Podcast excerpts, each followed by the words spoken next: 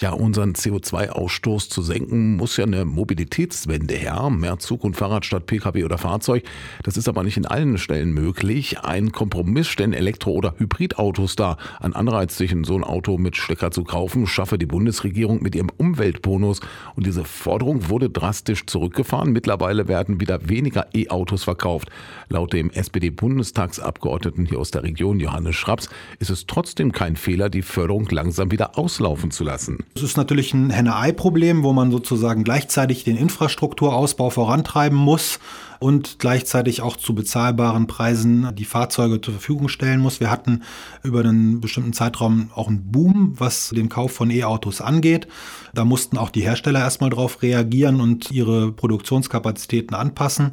Das passiert im Moment und ich glaube nicht, dass das sozusagen ein länger anhaltender Rückschritt jetzt ist, sondern dass auch in Zukunft weiterhin wir gucken, dass wir auf E-Autos setzen. Seit September können jedenfalls nur noch Privatpersonen auf finanziellen Zuschuss setzen und das nur dann, wenn sie sich für ein reines Elektroauto entscheiden. Der Kauf eines Hybridmodells wird nicht mehr gefördert.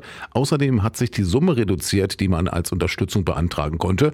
Auch für den grünen Bundestagsabgeordneten Helge Limburg hat kurzfristig eher die Infrastruktur Vorrang. Ich glaube, dass wir im E-Auto-Bereich jetzt eher dahin kommen müssen, dass Kommunen, Land und Bund schnell das Ladesäulennetz ausbauen, weil das, glaube ich, gerade im ländlichen Raum immer noch ein großer Faktor ist für die Frage, schaffe ich mir ein E-Auto an oder nicht, traue ich mich das.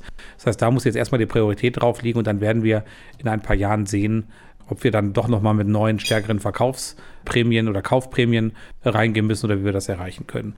Außerdem sieht Limburg die Hersteller von E-Autos in der Pflicht, ein zielgruppenübergreifendes Angebot zu schaffen. Und auch wenn die Rekordzahlen auf dem Markt für E-Autos nicht mehr anhalten und die Förderung Ende 2024 voraussichtlich ganz ausläuft, blickt Schraps optimistisch in die elektrische Zukunft.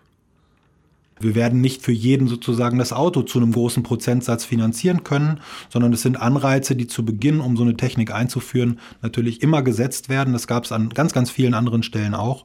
Und deshalb glaube ich, dass dieser Boom trotzdem auch weiter fortgesetzt werden wird, weil die Menschen eben merken, dass das die Antriebsmethode ist, die am klimafreundlichsten ist und die hoffentlich auch zur Energiewende beiträgt. Die heimischen Bundestagsabgeordneten Johannes Schraps von der SPD und Helge Limburg von den Grünen machen die aktuellen rückläufigen Verkaufszahlen von E-Autos keine Sorgen. Begründet durch die schrittweise Reduzierung der staatlichen Förderung sind die nämlich in letzter Zeit zurückgegangen. Die Förderung wird voraussichtlich Ende 2024 dann vollständig auslaufen und laut den beiden Politikern könnte so ein finanzieller Zuschuss nicht ewig andauern, sondern nur Anreize für eine Entwicklung auf dem Markt setzen.